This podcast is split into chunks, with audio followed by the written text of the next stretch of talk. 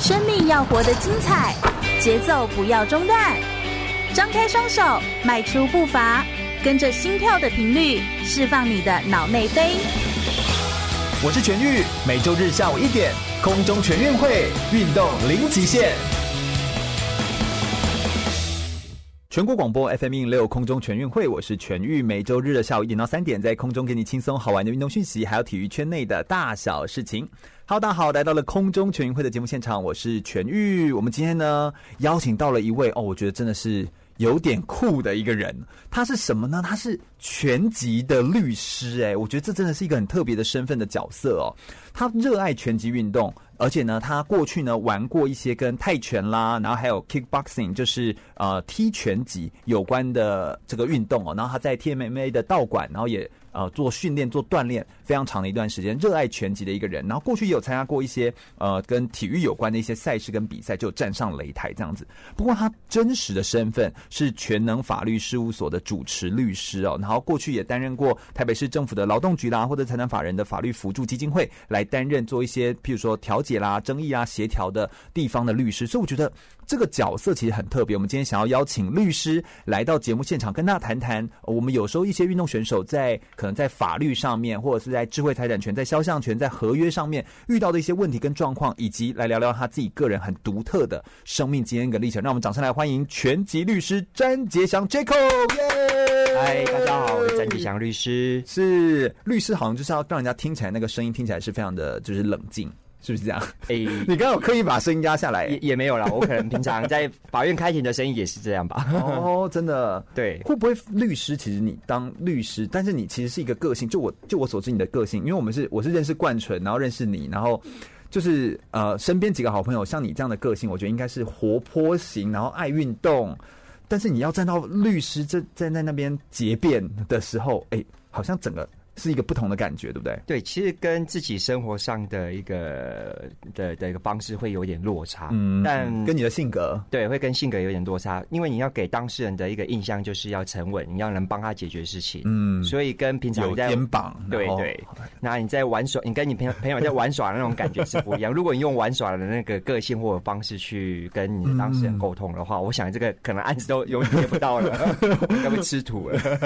不过我觉得呃很棒，就是今天。愿意哦，Jaco 不愿意来到我们节目现场跟大家分享很多这个在他的专业上面的一些经历哦。可不可以请 Jacob 先简单介绍一下你自己，然后让我们认识一下你的这个整个历程？你好像还有一些很很厉害的背景资历，我觉得你的资历有点厉害，这样。对，帮我们简单介绍一下，可以啊。那我本来在大学的时候是读台北医学大学的医务管理学系，医务管理。对.那我是因缘际会，就是有一位学长，就是政大的学长说，哎，医疗和法律结合的话，好像还蛮有趣的。嗯，那他那时候最触动我的一句话就是说，当律师很帅哦。我就觉得说，哎，好像可以去试试看哎。然后我就 怎么会有人被这样一句话洗脑啊？对，有时候男生就是会觉得说很帅，就会去做一件事情。我觉得这个还蛮，运动员也都是这样，先求帅再求快。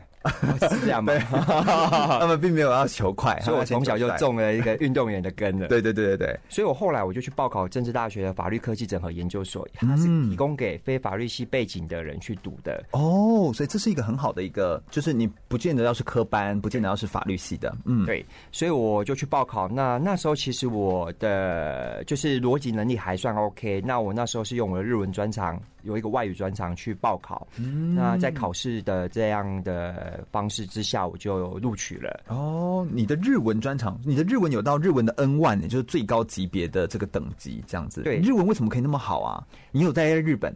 呃，有，但是在这之前，其实我是个小宅男，哦，其实我很喜欢看日本的漫画，日本的，哦，呃动动动漫。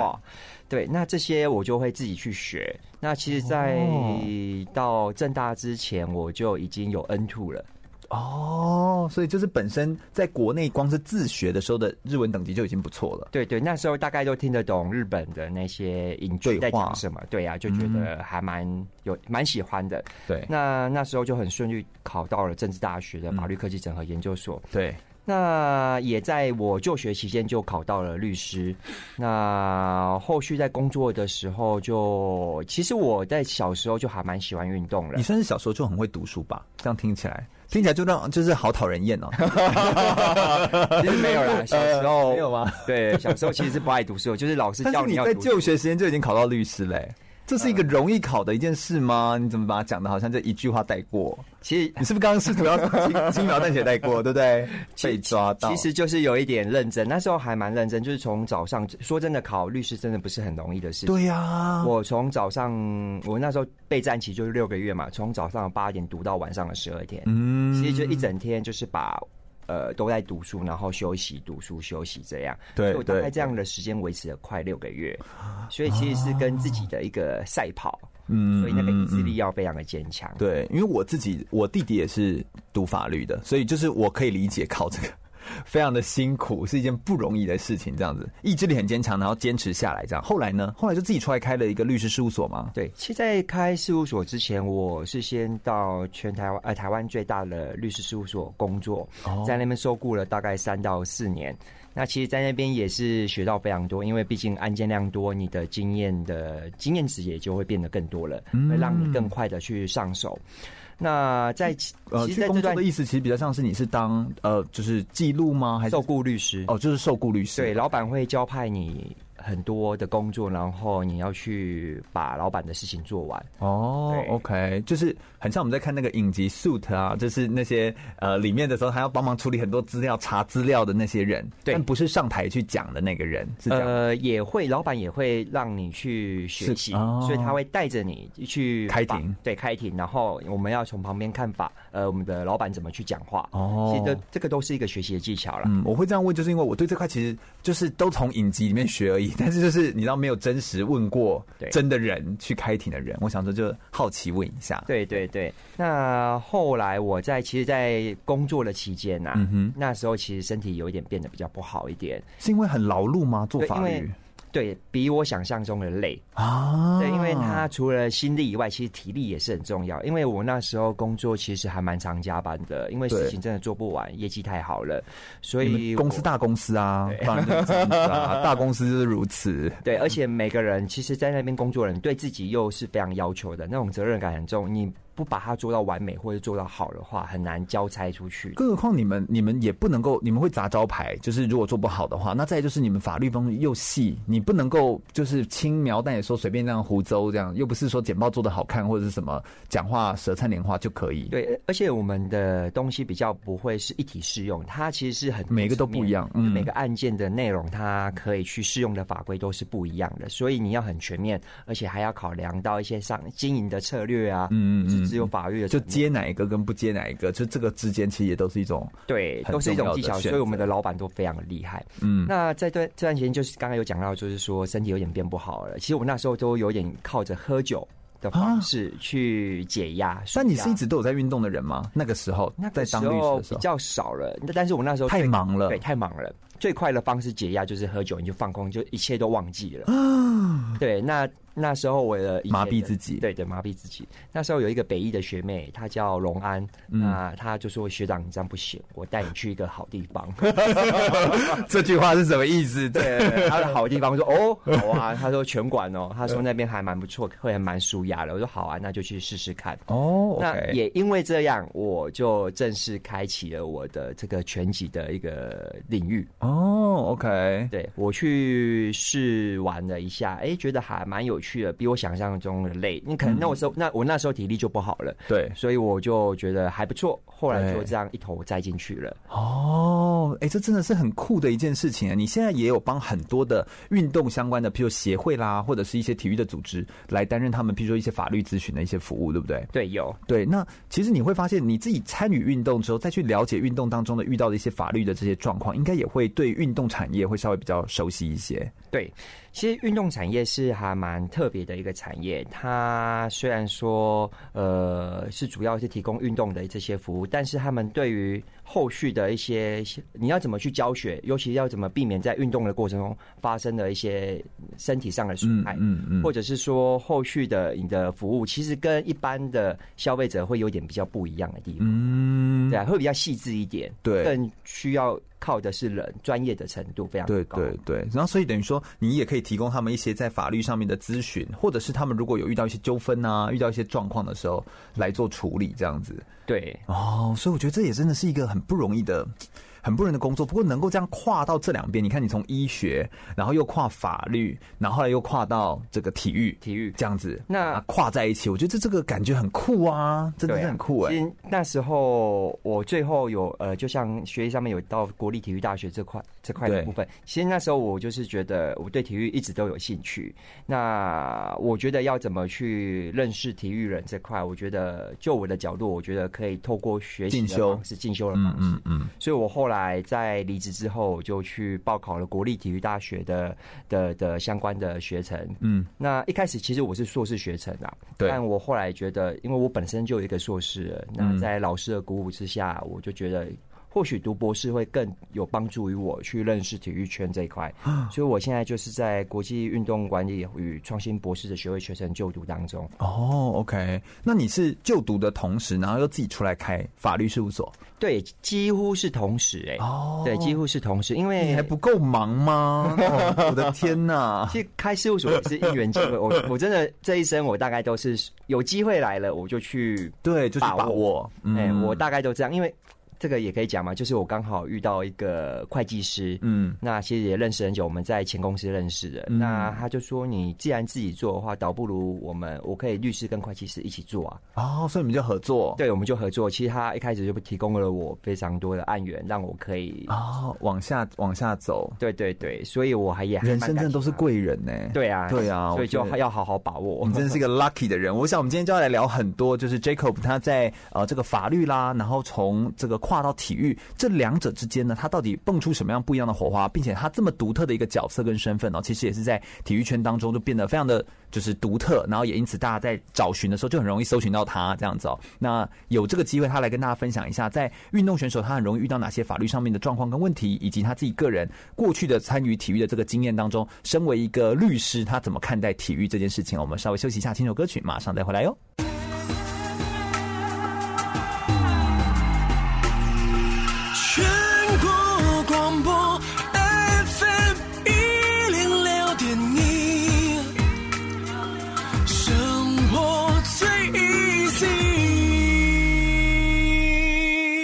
我是奥运游泳选手王新浩，您现在收听的是 FM 一零六全国广播，由全域主持的空中全运会。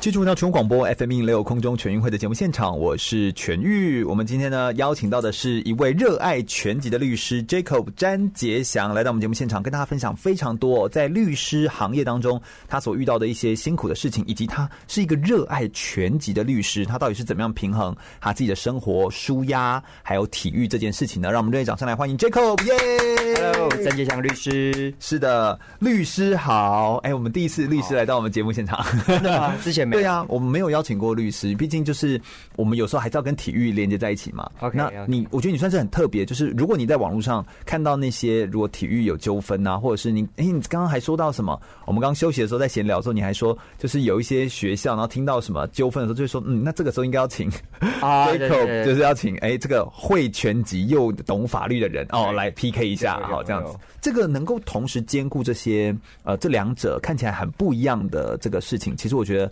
这也是对运动选手来说是一个蛮有启发的一件事情。或许如果你可以从法律跨到体育来，或许体育的人也有机会可以学学法律的东西。我觉得好像也是一件可以连接在一起的事情。这样子哦，我们先来分享一些你对于体育的热爱这件事好了。听起来你练的是拳击跟 kickboxing，就是踢拳击。诶，这听起来就很恐怖诶，感觉好像泰拳是会用什么手肘肘击人啊，然后膝盖膝击人的肚子啊，嗯，听起来很恐怖，是吗？会吗？对一般人而言，都会觉得说拳击这个东西，或者是他的一些武术技巧这种东西啊，是比较对于。人比较危险性的，嗯，所以大家都觉得说坏小孩，坏小孩在学的东西。但其实到现在，其实是算是一种流行的，是一种运动，然后是一种防身用的东西。对，所以我们在实际去接触之后，才发现其实这个是跟一般人想象是不一样。嗯，那当然它是有一定的危险性，但我觉得我们只要做好一些防护跟防护措施啊，或者是说你你不要去用来。做伤害别人的事情的话，其实做来当做防身运动的话，其实我觉得这个运动是非常好的，是很适合全民运动的。哦，为什么你觉得它很适合全民运动？它对于一个人来说什么样的好处啊？其实我觉得最简单，它是运动非常方便。其实你不用任何的器材，你只需要，你可以在广场里面去做一个空打。这个都是可以达到运动的效果哦。再来的话，有点像挥空拳那种感觉，对不对？挥空其实那样也很累哎，其实很，你叫你要一直跳跳跳跳跳，然后要挥个三分钟，你就就受不了了，就满头爆汗。对，这就很像那种呃，我们在一个空地里面就可以做一些舞蹈什么那种感觉。它它其实也就像是一种你用拳击当成一个当成一个很像舞蹈的动作，很像一个体能的训练。对，而且因为你打拳的话，你会会你会失力。它不像舞蹈，可能有时候是比较慢，呃、慢的动作。对对对，那，嗯、你会选原则上是会要去打一个地方嘛？嗯，所以它其实那个力道要掌控，其实是蛮累人的。嗯，对。所以这其实就是呃，对你来说，这个其实就是一种算是真的是蛮可以流汗啊，算是一个运动这样子来说。对，然后再来的话，其实它是非常的高强度的心肺运动，它是属于高度间歇的一种。哦，所以其实练你看拳击的人啊，其实很很容易有六块肌。哎、欸，对，哎，对对对对对，我看到的大部分都是对他们的身材都比较，但是我以为他们因为要控制体重量级，然后所以就必须要控制在什么什么量级这样子。对，其实这个也是一个原因，但是因为它属于会大量的去消耗你体内的一些你的心肺的功功能，嗯，所以它其实很会去排泄你的脂肪啊，哦，让你的脂肪去燃烧。所以原则上啦，你如果没有刻意要去比赛的话，你练拳击的人其实身材会蛮好的。嗯，所以你自己个人也是就是。练了之后，有身材有变好吗？呃，有啊。哦，OK，所以因为你本身自己就是热爱运动这件事情，然后你也觉得说，还有一个点就是舒压啦。对，你身为律师，就是你知道压力大，对对对，又不能够在那个庭上暴怒，呃、对，对，我们都会先吸一口气之后，啊，庭上那刚才那对方讲的那些事情其实是不实的，是不实的指控。那你就有时候就是很生气，就是怎么他们那边乱讲，然后就可以去练拳击，说，哎，对你而言真的可以达到舒压效果哦。哦，非常，还是要对打才有舒压效果。其实我们在一般现在的拳馆啊，其实除了一般基本的打沙包啊，或者是说就是练空拳以外，他们都会两个人一组，会有一个人执把，嗯、会拿把让你去做一个套招的动作。对，其实这个套招的过程就是你去打把会蛮舒压的。嗯，而且你可以把专注力呢，从呃你原本脑中在想那些庭上的事情呢，对，转移到哎、欸、现在这个要打的这个把上面，所以把专注力稍微转换一下，好像也真的有帮助。对，他完全，因为他而且他是一个要训练你反应的，因为你要打一个拳套的话，你必须专注。专注于当下，那跟对方有互动。如果你一个不小心的话，你也会被对方打到。嗯，所以其实是要非常的专注了。当然，我们的执把的过程并不是非常的像有攻击性这样，只是说你还是会碰到，你还是会不爽了。啊啊，就是说我被碰到了，对对，就被碰到了。对，所以还是会非常的专注在当下的运动过程，对，会会会抛弃很多，呃，应该说忘记很多一些烦恼。嗯，所以你觉得拳击运动对你而言，就是你最喜爱或者最让你觉得最着迷的地方，其实就是可以忘记烦恼吗？对，因为你大量的流汗之后，你第一个男生就觉得流汗就哇很舒服，就是对，就是有运动到了，对。然后第二个，这个时间过很快，就是你运动完不会像有时候我我我之前也有去过去健身过哦。你说你说就是在健身房压一些重训的器材，其实我压着压的过程，当然他们是有效果的，但我会觉得那个过程好久哦，痛苦哦，很久。哦，那在打拳的过程是非常快乐很快的。可能你喜欢跟人互动，然后也有可能就是你想要就是可以把专注力做一些变，身体在变化的时候就哎、欸、一下子一个小时一个小时就过嘞，这样子对，对，会很快，一次都大概一个小时，这样是足够的吗？还是其实你的前面准备之类的，这样其实就会到两个小时？其实说真的，如果像我们现在已经练很久的人啊，我们大概练半个小时就够了。其实因为非常的紧，我们的训练非常的紧凑，其实很精实，很精实。他真的蛮爆汗，爆汗。对，我之前大概跟很厉害的教练去练的时候，大概半半个小时，我大概就受不了了，哦，会会想吐哦，练到是会想吐的那种感觉。天哪，天哪！所以你觉得练得好的关键是什么？是不是要有一个对的人来带你啊？还是说是要就是你自己要什么够投入？还是？怎怎么样才能够把这个动作做得到位？然后就像你刚刚说的，可以达到你所谓这个就是畅快淋漓的这种感觉。对，其实好一个好的教练真的是非常的重要了。他会看看看得出来你的基本的动作到底有没有正确，而且有因为我们的拳腿的部分，因为你要去哦，你们还有腿嘛？对，跟一般拳击又不一样。对，我们还有多一个腿，嗯，因为你去碰撞到对方的时候，那个角度如果不对啊。那其实是容易自己会扭到吗？扭到了哦，所以原则上，呃，教练去指导你的角度和攻击的方向的话是非常重要。他能不能看得出来你今天打的是对的还是错的？嗯，这非常重要，尤其是在脚啊，因为脚的部分我们常常一瞬间就踢出去了，而且我们有时候会乱踢，对，会乱踢。或者是说你的脚的柔软度不够好了，我觉得会得意忘形，就想说，哼，我现在一定要踢脚，自己就啊，自己就扭到之类的，对不对？所以其实一个好的教练要能去带你的话，会比较好一点，否则很容易，因为毕竟我们还是用我们的手和脚去当做是一个攻击，呃，一个一个运动的一个工具嘛，实力的工工具嘛，所以很常。不小心的话，会可能会会有点容易把手受伤。对，那你觉得最困难的地方又是在哪里啊？就是你在练的时候，是譬如说你的基本功要练很久嘛？有些时候有些人不爱做，他们就会想说，我跟就去健身房去压一下这个器材什么的，就是因为他们会觉得要我要练会一个运动，像泰拳，像呃可能 kickboxing，就是踢拳击，他就觉得好像光是我在那边蹲马步啊，或者是练一些基本功就好久哦。他们有时候就会觉得。渡不过那那一关，你觉得会有这种感觉吗？你觉得困难的地方是什么？其实我觉得最困难的地方应该是后面。其实一开始都还蛮，其实是有趣的，有趣的。但最后面，因为如果你要到打得到东西，这样吗？对，打得到东西，或者是说你要有一些比较进阶的对打的时候，其实你每个人其实都是害怕拳的。哦，会闪，会闪，眼睛会闭闭起来，闭起来。那所以你现在眼睛不会闭起来？呃，对，会闪开，我会闪开的。对，或者是就是做一个 defense，因为如果闪不过的话，我刚刚都直接挥一拳到他，他面就他就嘿就闪开了，对，就闪开。所以到后面的话，就是你会怕拳的话，可能是一个挑战的关卡，嗯，这是下一个阶段了。好难哦，这是心理的吧？心理战的，就是你今天要。看准对方之后再闪，其实这个有时候就像你东西掉下掉下来，你不可以胡乱的去跑啊，你一定要看准东西会掉在哪里，你再闪。很像我们在接高飞球的时候，你也要先看准高飞球在哪里，然后再去把它接起来，捕手再把它接起来，对不对？对对对。这个你在接球的时候，你也是要先看准位置，然后边跑边修正。对啊，这种感觉。对，你不可能闭着眼睛去跑，就是闭着眼睛，然后就去就去跑，希望可以接得到。然后假如说接到的话，就是哦，对对，很刚瞎呢，哈，好像这样也怪怪的哈。对啊，所以其实到最后就会比较是，如果要进到很进阶的技术的话，对打。但好像也不是所有人都要走到对打嘛。对，对，你如果只是要就让自己可以流汗，对，其实光是这样练习其实就很足够，其实就够了。所以其实你很推荐，对不对？你个人非常推荐，它非常的有效，而且是比较容易大家上手的一个一个运动啊。你都在哪里练习啊？我都我都会我都是在台北的 TMMA。哦，OK，对，蛮大的一个拳馆呢。对对，就可以让大家可以好好的来做练习，而且也有很多的分点，好像有四个还是五个馆。现在四个人，好像今年年中要再开，在三重再开一间新的了。哦，OK OK，所以等于是一个很大的拳馆。所以如果大家有兴趣的话，当然也都可以，就是去玩玩看，然后去体验一下这个运动这样子。对，我们再稍微休息一下，等一下回来的时候来聆听一下，就是过去 Jacob 他自己在运动表现上面呢，他其实有做到一些很不错的成绩。这些成绩的背后，他有经过哪些辛苦的训练呢？同时，他有真的拿到一些前三名的成绩啊，然后能够得到这样的好成绩，他的训练的过程中到底又经历一些哪些锻炼的辛苦的地方，以及他又是做了哪些挑战跟突破呢？稍微休息一下，听首歌曲，马上再回来哟。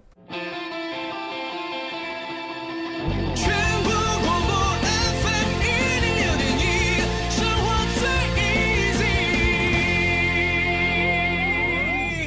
我是黑脚舞团团长小豪。您现在收听的是 FM 一零六全国广播，由全域主持的空中全运会。继续回到全广播 FM 一六空中全运会的节目现场，我是全玉。我们今天邀请到的是詹杰祥律师 Jacob 来到我们节目现场啊，他是一位拳击律师，热爱拳击，而且自己又是担任法律事务所的主持的律师哦。那我觉得今天呢，就要跟他们谈谈呃一些法律上面的尝试，同时我们也来了解一下他为什么对于拳击这么的热爱。你好像有参加过就是 WAKO，就是在 Kickboxing，就是那种踢拳击的成人组的男子组的比赛，然后。然后好像是你自己个人参与赛事的经历，可不可以跟我们分享一些你参加过赛事的一些成绩，以及你参加赛事的时候的印象深刻的一些经验，跟我们分享一下？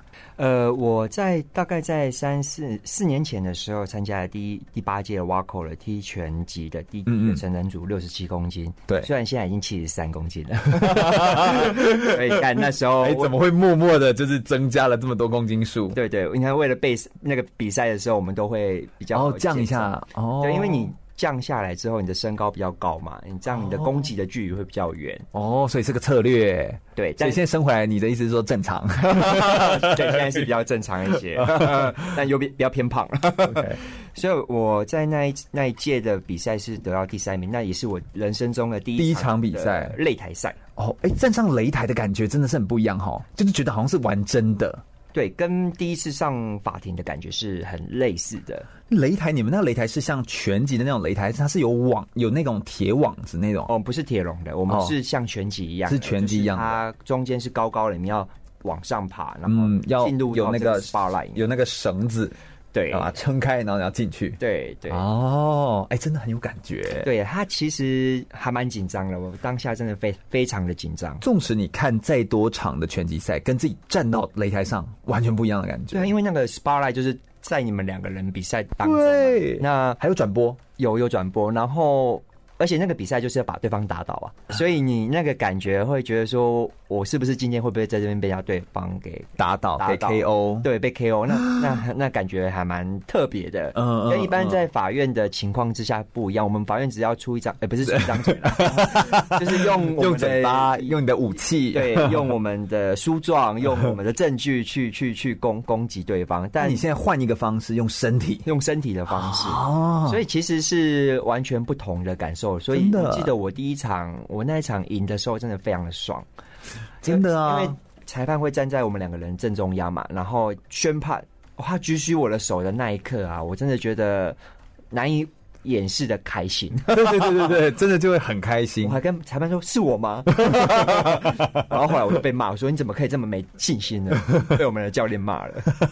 对，不过我觉得这真的是一个很有趣的经验。那一场里面有什么让你印象深刻的画面吗？在里面闪躲，或你觉得你自己的？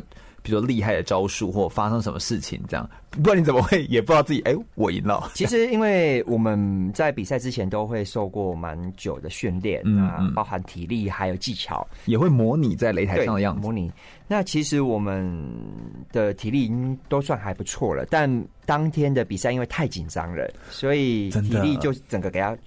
放出去了，所以就会一次耗太多力，耗太多了。所以这个就是也是一个很重要的技巧。你怎么在比赛上面不紧张，很重要。嗯、你们是几分几回合？呃，三分三回合。呃，哦、但是如果在挖口的话，我应该是两回合的。哦，OK，印象是两回合。对，那因为他比较就是耗那些，就是还要踢，还要什么？对，因为我们的比赛的的那个叫做。的回合太多了，嗯嗯嗯，一个公斤级可能十几个人去比哦，OK，所以他没有办法太多人了，太多太多回合，嗯，所以他一直往上打，OK OK，所以当下体力其实没有分配好。所以大概在第二回合的时候，我就有点没有力气了。其实对方也是啦，对方也是蛮紧张，因为毕竟我们他可能会分配一下比赛的人。对，如果你是第一次参加的人，可能也会对到第一次参加的人。对对对对对对。那当下也是跟对方缠斗啊，就是你一拳我一拳的概念。对，那最后当然还是要有一些技巧，最后裁判才会判我就是险胜对方的概念。哦，所以这其实真的是一个嗯，就是我觉得这种感觉就是。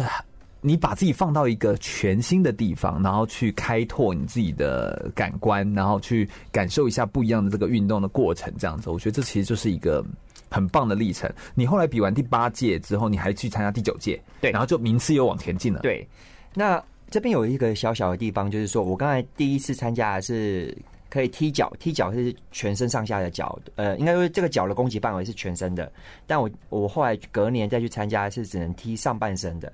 哦，但还是一个有趣，不能扫腿，对，不能呃，对，比较难一点，嗯，就 DT 的部分比较少，不行，不行，不行的部分。那但是也是一样的成人组的部分呐，嗯，那那时候就进步了一名，哦，还蛮开心的。然后你后来又去比第九届的全国泰拳锦标赛，对，拿到第三名的成绩，对，哎，这又是不一样的哎。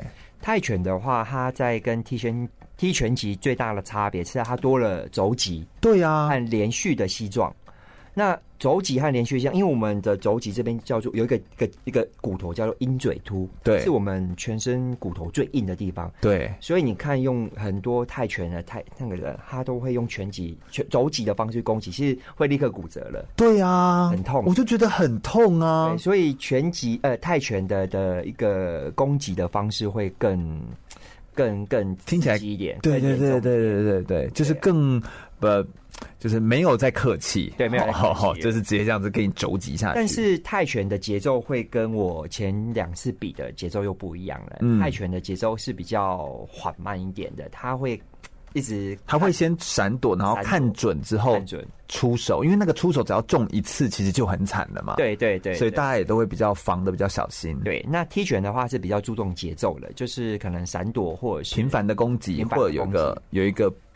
就是有一个韵律在，对对对对对，嗯，所以两个的赛事的内容会有点不太。你怎么会突然间去比泰拳？还是就是只是有练泰拳就想说也去比比看？对啊，因为我当时也有在拳馆准，呃，应该说之后才去当教练，但是那时候。呃，应该是被推坑嘛。如果自己想起来的话，应该是被推坑。现在突然回想起来的时候，发现是被推坑。对对对对，并不是为了什么。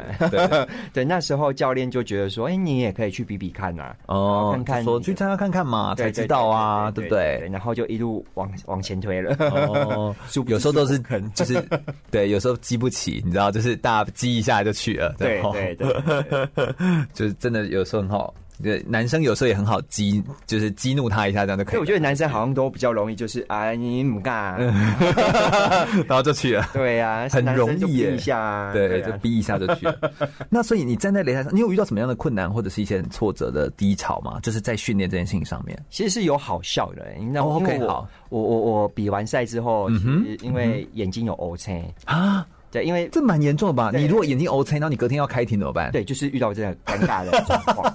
那时候其实我们都戴头盔啦，那全套当然有尽量去保护，但还是会被打到脸嘛。那其实我那时候左眼就有这个黑全面黑青，整个全面黑青，还蛮大片的。然后我也人生第一次，刚好隔天要开，我人生第一次化妆，用遮瑕膏，但还是遮不，还是遮不住。然后法 法官就说：“呃，这位律师，您的脸。”对，一开始是客户跟我说，你是被被被被照打嘛，被对方打了嘛。哦，以为说是那个 对方，对客户在那边开玩笑。哦，说没有啦，是比赛啦。来来来，后来法官看到我们也是说，哎。这个就一开始也愣着看着我，他说：“你是不是 是不是被对方打？” 那当然都是开玩笑。工作怎么那么辛苦？这样对，那都是开玩笑了。对对对，都是开玩笑，都是开玩笑的哦。对但不过就是有一些因为工作上面的这个这个切换，可以在工作之余参与体育活动，然后让体育活动可以变成工作当中一种不一样的平衡的调剂，好像也会让你更能够在工作上面觉得更有动力。可能去完成工作上的任务，那工作上任务完成后，就觉得哎、很舒压，再来玩玩运动，又可以得到某一种心理的资源，就会觉得嗯，好像又充电了，又觉得哎、欸，好像又放松，又可以再承接一些工作上的压力。其实这边还可以分享一个我，嗯、因为有打拳的关系，我老板那时候我前公前公司的老板就是觉得说你应该可以胜任某个工作，我就说好，是什么工作？为什么他会这么说？他因为那个需要有一点要跑得快啊，就是他的要去送。一封信给一个对方对照当事人，但是呢，我们不是用邮差的方式，他要派我去送。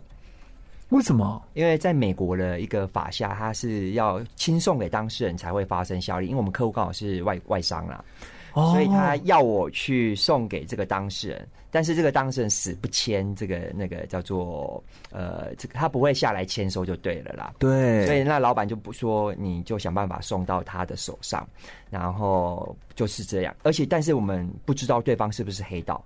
或者是说是不是有危险性的人物？所以他说：“那我刚才派一个也有学过拳的人。”对对对，而且我后来才发现那个地址是在一个比较偏僻的地方。那时候真的是想说，好恐怖哦，要把我推进哪里坑里面的嘛？旁边的芒草都还蛮高，会长芒草的地方就要小心。对，那当然这个就有配合我自己的一些方式。第一次我去送的时候，对方不愿意下来，我是我我假装我自己是快递人员，对。有你的东西要那个来，他说你放在那个跟那个柜台就好了啊。然后第一次我就被打枪哦，OK。然后我后来就赶快就说不行，要送第二次。我就说，哎，这个可能是你的有价证券的东西，要需要你清签。嗯，所以当他一下来，他会很开心下来，一下来签完之后，我就立刻拔腿就跑。真跑超快的，因为我们怕他派人来抓我，就是把我们抓回去打，就是说你只能送这什么信？嗯，其实那是一个警告信，warning letter，就是警告对方要那个要付钱的意思。有诶，我在看那个国外的剧的时候，我有时候就会觉得说，哎、欸。他们为什么要亲自见到他，然后拿一个东西让他签名这样子？我想说，为什么要做这件事情，而且还要跟他见到面这样子？对对，这个就是在国外法下跟台湾有点不一样。台湾大概邮差寄过去，或者是你签收就好，签收就是算送达了。但在国外的情况下，他是要有亲亲签的一个效果。嗯嗯嗯，对。而我这边补充一下，就是有关于美国法和外国法和台湾法下的一些送达的效果不同。嗯像在台湾的话，如果你住在有管理委员的地方的话，原则上我们只要管理委员有签收，这个就是会有送达的一个效果。哦，但是在国外的话，原则上他是要要求本人亲自签收。嗯，所以如果你不是本人亲自签收的话，可能就不会有发生送达的效果，就不会有发生任何的效力。哦，但在国外他可以躲你啊，那怎么办？对啊，所以有些情况就是我可能送披萨，我假装我是披萨的外送员，然后上面放了一张文件，就是请你签收之后，结果披萨打开。之后里面是一个请你还钱的一个文件哦，所以里面没有披萨，里面没有披萨，那那个外送员是。就是是真的请外送员，还是是你们自己乔装的外送员？应该有乔装，也有真的就是就真的是专门这样的服务的外送员。天哪，对，这真的是很有趣的那种过程呢。对，嗯，所以还蛮特别。他就老板会请我去做一些比较特别的事。你等于也因为这样子而意外增加到一些案子。虽然说不知道是好是坏，但就是当下快紧张死了。对，我觉得这就是一 件完全不一样的事情，这样子。对对。所以我觉得这都是呃，透过不一样的生命的经历哦，你可能因为运动而增加了你的呃新的一些启发跟触发的点，而老板也可能会因为哎觉得你能够承担这样的运动，或许你也可以承担更复杂的事情，或是你可能可以呃完成更多的使命。我觉得这都是一些意外的收获。我们再稍微休息一下，等下回来来来聆听一下，在法律上面呢，到底运动选手要注意哪些？可能是在预防上面呢，比如说在运动教学上面要注意的一些法律常识啊，或者是跟经纪人如果有合约上的问题要解约的话，应该要怎么来处理呢？稍微休息一下，听一首歌曲，马上再回来哟。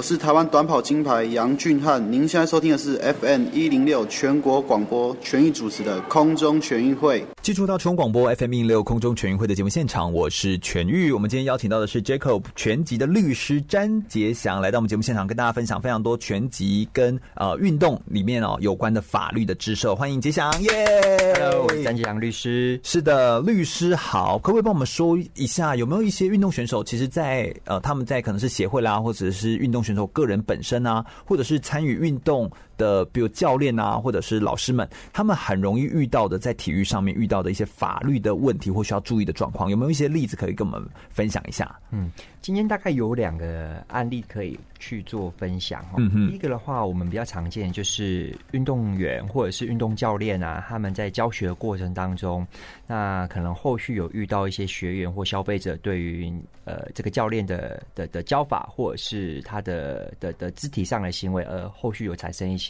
法律上的请求哈。哦，譬如说像是他如果在游泳池，然后呃他的教学上面，然后就说哎、欸、那个。呃，还互相他们小朋友打打架或受伤或滑倒或什么，就是类似这样子发生的一些法律上的事情的时候，对，被家长告啊或什么的，对，就是严重一点的话，可能就是消费者认为说你可能有性骚扰我啊，哦，以上，哎，这个真的很难很难呢，因为运动它就是你会要调整他的动作，尤其是像游泳，你懂吗？就是小朋友他会觉得他要帮他踢腿啊或什么的时候会碰到脚。碰到四肢这样子，嗯，如果他这样子说，哎、欸，那真的是百口莫辩呢。对、啊，那怎么保护自己啊？所以通常我们如果那个馆内啊，它有录影的话，当然是最好了。所以有时候我们当然会比较建议呢，如果你是比较私人的地方的话，比较没有第三人的情况之下呢，对，会建议对自己的教学采取全程的录影的部分。哦，那当然这个也要经过当事人同意啊，当然也是一个。提醒对方或自我保护的一个方式。嗯嗯嗯嗯，对，那这个是非常重要，因为到时候如果发生了对方去讲你说你性骚扰，或者是你这个动作有问题的话，我觉得这这个都是对自己运动员一个自保的动作了。嗯，所以等于馆内如果有监视的录影机或录像，那其实对你自己来说也是一种保护，对不对？对，对，所以馆内应该也要有一些这样的设备。对，那当然还有一些像是说我们教学过程对方质疑，就是我们的教学品质不佳，其实或者是说后续我们的教学过程导致他有受伤了。那我觉得运动员通常应该要取得一些相关的执照啦，去证明就是说我们其实是在教学的品质，我们是有受过训的，嗯，或者是说我们在急救的过程当中，我们都是尽到我们最大的能力，还有就是我们依法或者是我们能做的是什么，那。让这个伤势是减减少到最最少了，嗯，就是去证明就是自己并没有太大的问题，而是我们都已经尽力了。对对对，我觉得这点其实很重要，就是你必须要能够呃保护自己的同时，但是其实你也是要是够 qualify，就是你必须要是够。有那个资格的去做这件事情的，我觉得这件事情其实是呃非常非常关键的，保护自己，然后同时你自己哦很热爱运动，很热爱教学，没错，但是你还是要呃注意到说你自己是不是有符合某些的资格。所以其实拥有那些资格的认证，并不是故意要为难选手，而是其实是在保护选手的一个动作，对不对？对，没有。而且刚刚杰翔在跟我们分享的这个内容哦，其实比较不是站在说发生法律问题之后你要怎么处理，因为发生后的处理这就要听双方的说法，还有你的证据有多少来做决定。但是可不可以我们在发生前先做好预防，这其实是我们今天很重要的内容。就是我们希望你可以预防好，就不要发生这些法律纠纷，要不然真的那个处理起来又是花钱，又是花时间，然后又是跟人处不好，你知道，就是会很，头痛。对，通常我们法律人会比较希望的是，就是在御前就是可以。避免一切后续的麻麻烦的事情。嗯嗯，所以刚才我们第一个讲的那个案例，也是在一个预防的一个状态。对，我真的是事前预防，事后发生了，我们就是有这些证据去佐证，就是说我们并没有任何的疏失。嗯，那否则这个后续对于这个运动员，或者是对于这个他运动员后面的一个场馆的代表的话，都是有很大的一个麻烦。好像对于运动选手来说，比较容易的就是举证不足，对不对？对，是不是因为他们平常本身就比如没有这样子录影，或者是彼此就是信任的，或者想说，哎，没有关系吧，就是啊简单的东西，然后就大方便，嗯，所以就会变成举证不够，嗯，只剩下比如人证或只剩下什么。那如果对方咄咄逼人，或对方如果呃把你咬定一口咬定是什么的话。其实你就很难脱身，因为有一个受伤的结果，通常你很难去推翻这件事情，因为那是事实，那个是一个事实嘛。那这个就是要怎么去佐证？就是说我今天的教学是够专业的。比如说，我今天只是请你抬一个腿，结果你说你脚骨折了。哦，我懂你意思，半月板可能破裂了，那你就说这是教练的疏失嘛？那其实这个都是很、很、很难去、嗯、去、去很。所以如果没有任何证据的话，其实你就等于没有那种没有没有可以说话的立场。对啊，在法律上是看证据。对啊，我就说我其实是非常专业的教练，你怎么可以这样说我？这样碰你一下你就受伤了？对对、对，所以这一点啊，真的是。自己要保护好自己，对，自己要保护好自己。还有另外一个很常遇到的一个法律上的状况，就是如果运动选手他自己本身好像跟经纪人之间有合约关系的话，这个部分可不可以跟我们分享一下？其实我们呃会很建议运动员在签约之前，一定是尽量给其他人或者是法律专长人去做审阅，因为通常一签约之后，这个是拘束于双方的一个效果，因为契约就是双方当事人都。一起愿意去做这种事情吗？哎、我有一个问题想要先问，就是合约这件事情，它就是这样一张薄薄的纸，这样子其实就算了，是不是？就是譬如说，只要我们签了一些。那上面有没有什么东西是一定要留在上面的？譬如要有身份证字号啊，要有，就是只要有双方签了名，这张纸就有效力了，是吗？其实原则上的话，有签名的部分就是有效力的。那因为这个在我们我国法律下，就是双方合意一件事情嘛。嗯，嗯，嗯。那当然有一些身份证或者是一些可能生日啊，这个都只是去佐证这个当事人的身份而已。OK。那至于内容的部分，其实有很多要注意的地方啦，包含就是说你们双方有没有愿意就是。可以一方要离开的时候，我们是用怎样的方式离开，或者是说一方要离开的时候，是不是要负担什么违约金？其实这个都是要去注意的。哦，但如果上面没有写的那么细的话，那就等于说。等于说就模糊的地带，对，会就虽然是模糊，但是回到我们法律上，我们民法上看这个份契约是委任契约呢，还是承揽契约，嗯，这个就比较细一点，我们以前可能就不会去提。对，但我必须要去讲一下我们比较常见的一个东呃一个一个内容问题的契约的问题的内容，大概就是说，因为毕竟要培养一个运动员要花很久的时间，还有很多的精力，所以原则上经纪人都通常不太愿意让你就是直接离容易的离开。对，他就要把你绑绑住，譬如说你参加任何活动什么，就必须经过我，对，类似这样，就很容易发生这样的事情啊。或者是说，我在你要解约的时候，你可能要负担一笔巨额的违约金，哦，赔偿，赔偿。那这个时候就运动员都必须要去注意这样的一个内容，就是你在签的时候是不是这个金额。是你愿意承担的一个金额。当然，在法院的判决下，不可能无限上纲。就是说我今天定了一个违约金是一千万，我到时候违约了就赔判赔一千万。这个还是会去衡量双方的社经地位啊，对对对对，等等的会去酌减啊。但是原则上，你定的越高，就代表。对，有可能赔到这么高啊！对于运动员而言，嗯、他们的心理压力会还蛮大的哦。对，所以第一个自己要去注，还是要看啊，或请专业的人帮你看一下他的违约金的金额是不是过高，嗯、否则你到时候要离开的时候要怎么离开？再来的话，有没有一个就是可以让你提前解约的一个的条文？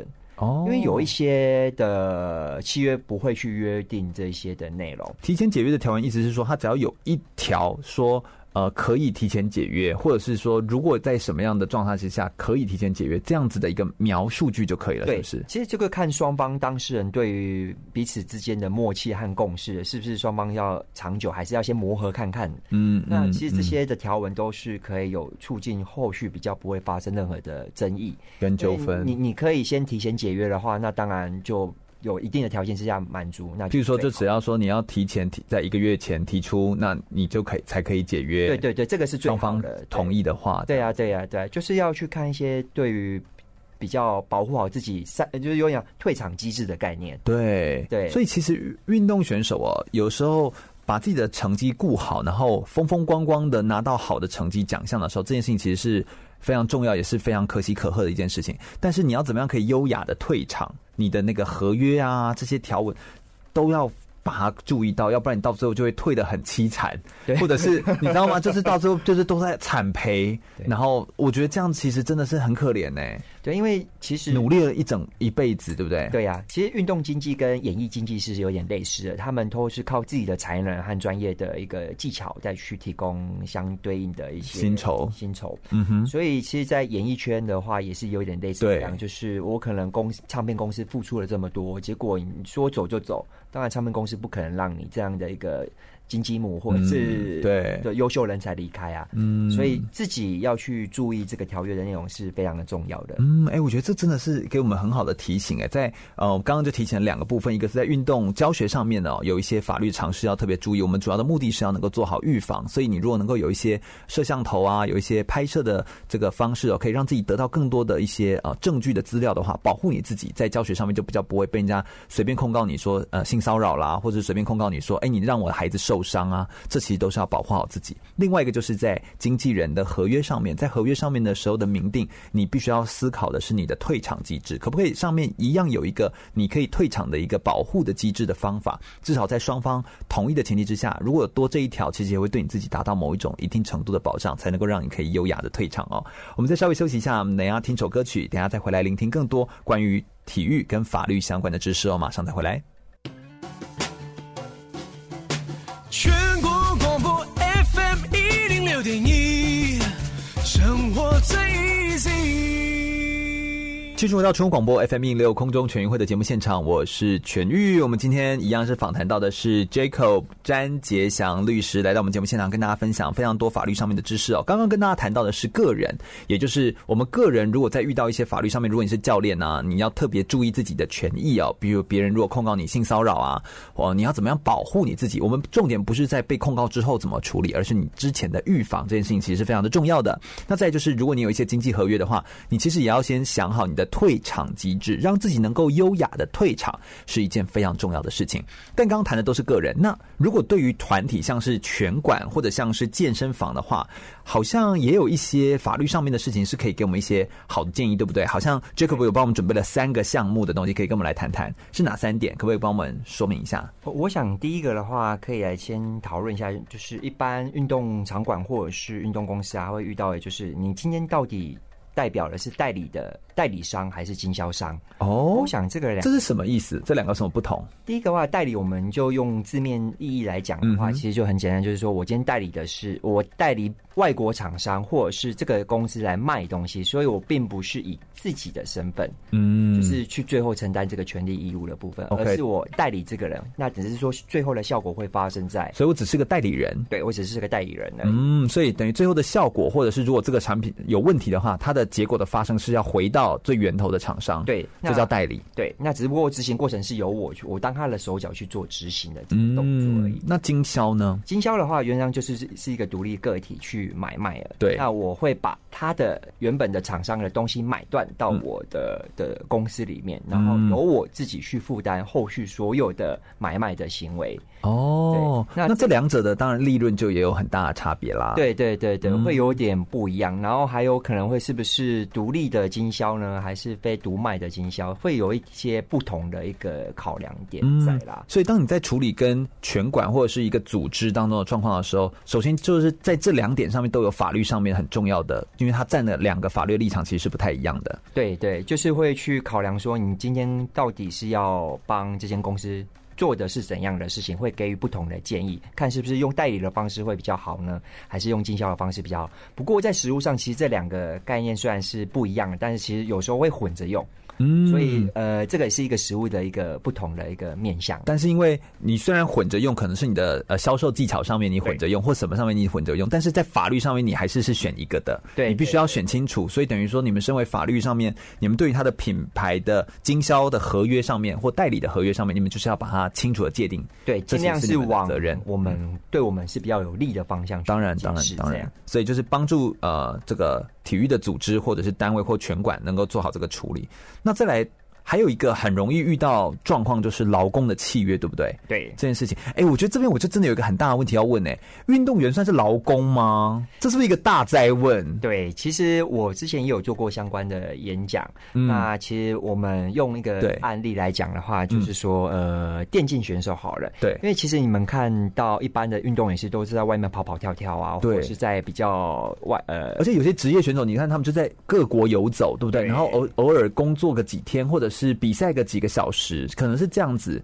怎么计算劳工这件事情呢、啊？对啊，对不对？所以电竞选手是一个比较特别，因为它是到固定的一个场所去使用相关的设施，然后是一个静态，呃，也不能说静态，就是他在这边也会有一些体力的训练，但都在这个空间。对对对对。嗯、那他的，因为我们知道劳工大概就是正常的上下班有打卡，打卡。对，那我会在一个固定的场所上班，嗯哼，那我每个月可能是固定什么时候领到薪水，那我我做错事情我就被老板骂。嗯，所以这几个这几个要件其实代表你是劳工。对，其实它是有点像是一个光谱啊，哦、就是你越偏向哪一边呢，你的条件越多的话，就是会被认定是劳工。那如果你这个条件越少呢，可能是会被认定为是委任啊，或者是承揽的感觉啊。哦，它是一条线，所以它并不是这么明确，就是说你符合这些条件就是一定是劳工。哦，对，还是会看呐、啊。还是这就是为什么我们后来最近不是很流行的这种外呃这个送餐的这种方式，就会被人家就决定说，到底这算劳工还是算委任？这就是因为他在光谱的比较中间的地方，就很难被清楚界定。但当然，这不是我们今天要讨论的点。我们讨论的是运动员，所以。以电竞选手来说，他们比较像劳工，对不对？我原则上是觉得是比较像劳工。嗯，那我曾经也帮客户去草拟相关的契约，那那个厂商就说，我们绝对不要把它当做劳工。哦，他们是觉得劳工不好，是不是？因为其实。劳工的成本会比较高哦，我懂你。他还要负担所谓的他的法定义务，就是投保劳健保。嗯，那他的劳退，这个都是一个隐藏成本。是对雇主而言，最后要请他离开，你可能如果是法定室友的话，你可能还要付他资遣费。对，因为他是劳工嘛，labor。对对对。但是，但是如果运动员不是劳工的话，因为主要也是因为他的形态很难计算。像你如果今天踢球，你就踢个两小时。然后，然后就就就没今天一整天就没事了，类似这样子的话，那那我要怎么计算说你是？所以他们一定不会用劳工的方式去计算它。对，那这个时候它就叫做什么？就叫做委委任。对，原则上很像是一个委任。我希望你的过程当中是要去表现怎样的方式？那可能还是有一些劳务的概念，但是它可能是承揽劳务的概念去做啦。就像我们当讲师，然后四处移动，或像你当律师移动的时候，你承揽了一个案子，对对，这样来做。对，对，对，对，哦，所以其实要搞清楚自己是属在什么样的角色。那你如果是劳工，你当然就可以享有劳工的权利跟义务。对，对，但是你如果不是的话，你当然也就没办法享有那些我们所谓的一些基本的保障。对，就这时候就是要看，这时候也是要去跟公司确认清楚，说我除了公司有没有帮我保什么保险，嗯，或者是说公司有没有什么提供其他的一些福利。否则这个对于你不是劳工的情况之下，你的会不利，基本权益会有一点落差啦。嗯，所以如果你当时又希望拥有像劳工的基本权益的话，你就会发现，哎，其实你可能就会没有。对，所以这点其实是要去确认清楚的，对不对？对，对，好像还有另外一个很常在呃这个团体或组织当中容易遇到，就是消费者的争议，对不对？对，没有错。这是什么啊？其实呢，呃，我们常会，比如说在健身房，健身房啊，我们去参加健身房，常常会就是说，呃，你是不是应该要有所谓的违约金？哦，对，或或者是说自动续约，对，自动续约。那其实呢，呃，我们在行政院有公告一个叫做健身房的应记载或不得记载事项的一个公告，一个内容啊，嗯，嗯嗯，上面会去清楚的里面列说哪一些是可以记载，比如说，它等于是个定型化契约吗？对，定型化契约，就跟我们在签定型化契约，就是像我们在签房租、租车位这种很常会签到的这种的，它都是定型化的契约。对对，像我们比较常看到的就是说我我今天假设两年到了，我到底要不要续约？结果。健身房就跟你说啊，你没有跟我们讲不要，我们就帮你续约，就帮你自动续约。其实这个这样是不行的，如果要续约的话，还要另外就是书面的合意。哦，这个我们最常就是最容易被对，很容易收到这种争议。对啊。那还有比如说，就是我我因为个人的因素，比如说像是疾病啊，或者是健康因素啊，医生认为你不适合再去做这样的一个运动运动的话，我到底我解约要不要违约金？哎、欸，对耶，对啊。那像这个东西，那是要附那上附上一些医疗的诊断证明吧？对对，这个都在那个应记载或不得记载事项里面都有明确的记载了。像这个情况之下，就是可以去。解约，那不用负担任何的违约金哦。OK，所以像这些都是很多在消费者争议上面的时候也会。咨询到一些法律上面的一些事情，其实就是就会来询问你们。对，因为有些消费者就觉得说啊，我忘记续约也是我的问题呀、啊。哦，然后他就以为，然后就自己把这个这责任就吃进来。对啊，就觉得啊，反正好了，就续约吧。很多消费者的心态大概是这样，或者是说啊，今天就是我单方面解约，虽然是我的问题啊，但是我不好意思啊，就是默默的要负责就承受。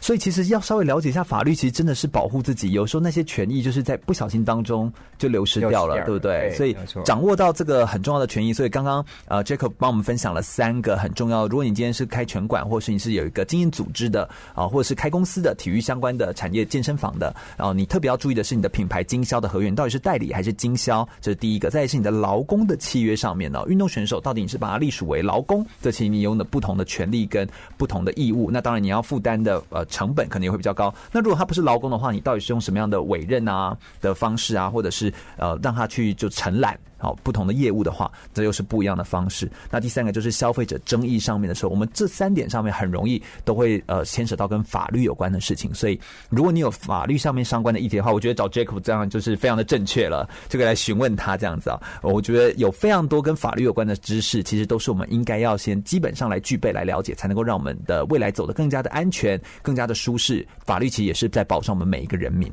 那接下来我们等一下最后一节节目内容，我们会来聊聊 Jacob 他自己未来的生涯的规划。以及呢，他自己怎么看待他现在的公司全能法律事务所，是全级的全哦，全能法律事务所，他把全级都放在名称当中哦，所以他到底是希望在运动上面去补足哪些呃这个法律上面的东西？现在的角度来看，他觉得台湾在运动经济啊，在法律上面还有哪些不足的地方呢？未来还可以怎么样改善呢？我们稍微休息一下，听首歌曲，马上再回来哟。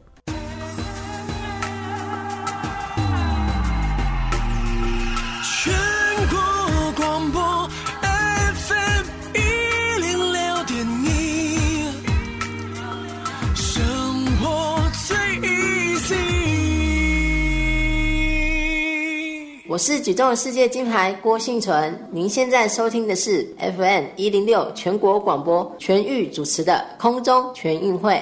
继续回到全广播 FM 一六空中全运会的节目现场，我是全玉。我们今天邀请到的是 Jacob，我们的律师来到我们节目现场哦，热爱体育、热爱拳击的律师来到我们节目现场，跟大家分享非常多的体育相关的知识哦。刚刚呃跟我们讲到了很多了，在个人的法律上面要注意的事情，在团体的时候呢，如果你是开拳馆或者是开健身房的话，你要特别注意在可能是品牌经销的合约啦、劳工契约或者是消费者争议上面的相关的合约，都要特别注意自我的保护。那同时也要呃注意不要就是呃。侵犯到了，或者是有一些错误的一些呃制度定出来，那这样很容易就会引发更多的争议哦。那我们最后一段我们要来谈谈，就是 Jacob 他自己个人在生涯规划上有什么不一样的想法？哎，其实你自己个人热爱日文，所以你的日文考到 N 万的级别的等级，哎，对，日文怎么有办法那么好啊？你是有出国留学对不对？对，后来考到 N 万的原因是因为在日本待过一年多。哦，是打工度假还是是呃那个交换学生？交换学生，那是学什么？学法律。对，为什么是日本学法律啊？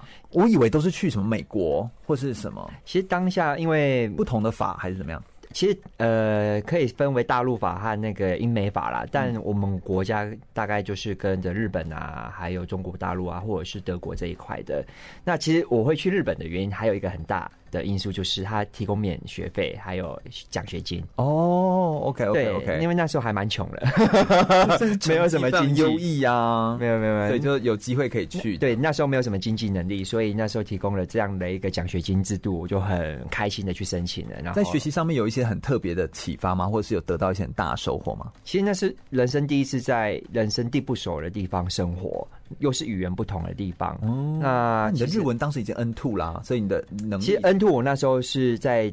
听或者是看阅读还蛮厉害的，但是口说的部分，我觉得还是要到当地你去实战之后，哦，对，你要实际的去演练才有可能这么说。学学过，嗯嗯嗯，对啊，那当下的文化的部分也是一个非常的特别的一个体验，也有很大的冲击，这样子，对，非常多，让我更懂得独立吧，嗯，那你有因此而更坚定律师这条路吗？你在日本看到的这样律师，真的就是也会让你更加向往法律这条路？其实没有诶、欸，我那时候只是单纯的就是希望能到外地去生活而已。哦，对，然后看看不同的世界，台看看台湾跟国外有什么差异。嗯、对，然后其实日本其实真的学也是学到蛮多他们的做事情的龟毛程度。哦，真的，这个尤其在法律上，你看又更细腻。对，对于我而言，我觉得后续在就求学或者是在工作上面都有一定的影响。是你后来进大公司，所以你在处理东西上面，你就会更注意到这些细节。对，就是日本客户他们会怎么想，或者是说老板会希望怎样的做法，他们会比较符合他们的期待。嗯，而且你这样子之后，也就可以接比较多的日本客户的案子的话，你会比较有这个概念。对对，其实现在就有了。这真的是很厉害。所以有的时候有很多的生命的经验哦，开拓不一样的视野，其实也是对自己会有很多的成长跟很多的体会，这样子哦。对，那我觉得来谈谈你的生涯规划好了。你的名称哦，公司名称叫做全能法律事务所，全集的全，能力的能，所以是你把那个运动的名称都放在 公司名称里面了，可见你有多么热爱拳击运动。你自己个人对于自己的公司未来的期待或下一步的目标会是什么？嗯，先讲一个开玩笑，就分享一下，就是曾经有人问过我说：“哎、欸，你这个名称是真的吗？”哦，还还有人说这是假的，这个是真的名字吗？我说 对，打错字吗？对对对对对 对，我说呃，是我们的名字没有错，你没有 没有没有看错。其实我当初会创这个所，也就是因为喜欢运动嘛，然后刚好也喜欢打拳，然后就用谐音的方式，全能的部分。其实这个也是在呃期许自己啊，因为全能这件事情是非常难的事情的，对，所以我们只能尽力去达成而已。那就是。凡事都要在所有的层面都要思考，对方也可能并不是全能的，所以我们也要去体会他的心情，用这样的一个态度去提醒我啊，就是以后面对事情都要这样去思考。是是是，我觉得这也是一件呃很不容易的一件事情了，就是你要达到全能，然后要能够，尤其在法律上面，他又方方面面都要顾到的这个点上。其实要做到完美，真的是一件不容易的事情，但不过是值得追求的。对，那当然还有第二点，就是吓吓别人，就是说我会打拳哦，不要惹我。对，别人就不要那样随便来冒犯这样子。对对，对，欸，对，你们当律师好像也会有一种律师的直觉，对不对？你们在看很多的法律或者是当事人来找你的时候，你不是什么都随便接吧？对，你们是不是有一种嗅觉，那种敏感度？嗯、对。就是会先闻一下他全身，了解一下，哎、欸，这个人是不是？或他讲话，你们是用什么来判断？逻辑吗？对，原则上我们大概因为接触的经，透过自己的经验来看啊，那当然接触人越来越多，对，越多你看的越多嘛。然后还有你在访谈的过程当中，咨询的过程当中，就可以看得出来这个人有没有在讲真话。哎、欸，这好难哦，你像是一个行走的测谎仪。有有有一点，有一点像，有一点像。对，那也是，嗯，对，就是这个，就是每个人的直觉了。当我会觉得说他的说法是骗人，我们有时候也会套话啦，哦、对，会用一些技巧啦。那其实这个都是我们从前辈那边学到，或者是从很重要。我们在法庭的攻防当中会去学到，失败的过程当中也会去学到。嗯，所以我曾经就是有，其实每个人如果诚实跟我讲他做过什么事情，其实我们都是律，身为律师都是愿意去帮助人。你指的诚实跟你讲，是说要把他的背后曾经发生过的一些相关的事情都要说，不能够有隐瞒。对，因为你当你有隐瞒的时候，我们去帮你处理事情会会。很多出彩的情况，会有一些意外的情况，我们不知道，没有办法去面对的时候，会反而会有反效果。哦、对对，会造成譬如说别人的印象不好。虽然台湾不是那种陪审团的制度，但就是，但你还是会让法官的印象很不好。对啊，就是说我们要采取怎样的方式会对你比较有利，我们就没有办法在一开始就制定这样的一个策略。所以当你有隐瞒的时候，比如说我一直说你可能没有做一件事情，结果你殊不知有一个影片存在，你一直不讲，但是对方有。那我们的策略就不应该这样走，你不可能去看对着法官说你没有吧？但是影片就存在这样的事实。对，对啊，所以策略会完全不一样。所以曾经有一个当事人就是不老实，嗯，那我也因为这样，就是那他大概就是没有跟我讲说他曾经有偷过东西或怎样吧。嗯嗯嗯。那最后我也觉得你不不诚实面对我，我当然就我也不会去，而且你也很难帮助他。对啊，你自己的心态都没有调整好，我怎么去协助你呢？对啊，我不可能去做这样的事情，自己有一个标准呐。嗯嗯嗯。当今天有一个人做错事情，或者是他真的有要拜托你的时候，必须诚实面对，对，我才有可能去接这件事情。那所以你就把那个就推掉了。对，我就跟他说，呃，推掉了，但不对，不好意思，对不对？fail，因为这是不可归责于我。对啊，对啊，因为哦，我觉得这真的很重要，诚实对才是很重要一件事情。这样子，目前你在看台湾的，在很多的台湾的运动上面呢，有很多经济啦，或者是法律上面，其实也可能会有一些不足的地方。你觉得有哪些不足的地方，或者是可以更好的地方吗？其实我们呃。对于法律运动员的法律或者他们的生涯的部分啊，其实台湾当然还是有在关心呐、啊，但往往都是要等到比如说有事情出代志了，然后才会有去注意到这件事情呢、啊。嗯，那就变成比较被动的，比较被动。我觉得主动的部分可能还是少了一些。嗯，对。所以如果我们能够对于这个法律哦更有一些忧患意识，可以超前部署的话，对，对不对？这样其实是比较正确的观念，对，会比较好一些，就可以做好预防。对啊，就像这次的疫情的部分。嗯嗯，我我想应该应该说去更广征大家的一个回馈意见回馈。那对于目前有哪些缺失的部分去做检讨改善的话，我想应该会更好啦。对，所以应该要去能够有机会访谈到运动选手，或者去了解运动选手他们到底有哪些需要被关注或者需要帮忙的地方，然后我们才能够持续的关心，而不是等到出事情之后才来处理。那其实也都是事后的，那这样其实处理起来也会变得比较辛苦，对，也比较没办法做一些预防。嗯。你自己对自己个人呃的公司未来有什么样的下一步的目标，以及你有什么建议要给运动员吗？其实我我我对自己的公司其实就是顺顺的做啦。其实我呃当然是希望有更多的人来一起来合作合作，我我觉得也是一个方向。你有因为体育而得到一些不一样的合作哈？有啊，有接到一些体育圈的业务哦，对，我觉得还蛮特别的。对，因为接触了之后，然后意外的就是有得到一些业务。所以等于说，用体育运动当成一种你知道认识人的一种媒介跟桥梁，其实是一件蛮好的事情。哦，对，因为真的有有因为这样认识到蛮多客户哦，不是体育界的，就是我可能在教学的过程当中教拳教拳，对，教学教拳的时候，我就认识到我现在的客户，我我还当下还逼他要。操他要赶快做某些动作，但是的话说，哎、欸，我们同行的、欸，他也是律师，对对对，然后他说，哎、欸，我们以后有合作的机会哦，哦，所以其实这真的蛮有趣的，而且这样的接触不会有一种很很很商业的那种感觉，对啊，是我们到另外，我们有一个共同兴趣嗜好，对啊，然后。交到一个好朋友的感觉，对，就是很自然而然的去认识了一个人。那其实我也没有想要从你身上得到什么，其实我们就是运动而已。嗯嗯，觉得这个真的也是一个很棒的一个方式。是，我觉得呃，像你这样子，其实就做了一个很好的示范，就是你身为律师，但是你热爱运动，然后你现在又在教拳，然后自己又同时又有一个律律师的事务所。我觉得你这样同时兼顾，我觉得这件事情对运动来说。呃，我觉得是一个很好的典范，也算是一个很好的示范，让我们知道也有一条出路可以走。你会对运动选手有什么样的建议啊？其实，呃，就我目前接触到的运动员啊，呃，大家可能就是比较专注在自己的领域上面。那当然，对自己的领域越专精越好。但其实，呃，运动这块的话，其实往往还是需要其他的一些辅助啦，像是你可能。如果有一些生活啊，对，还是要过生活。你有一些财经的知识，或者是你有一些保健的知识，就是你可以尽量的去做一些结合，然后把自己的专业领域再更往上推。对，我觉得这个对于。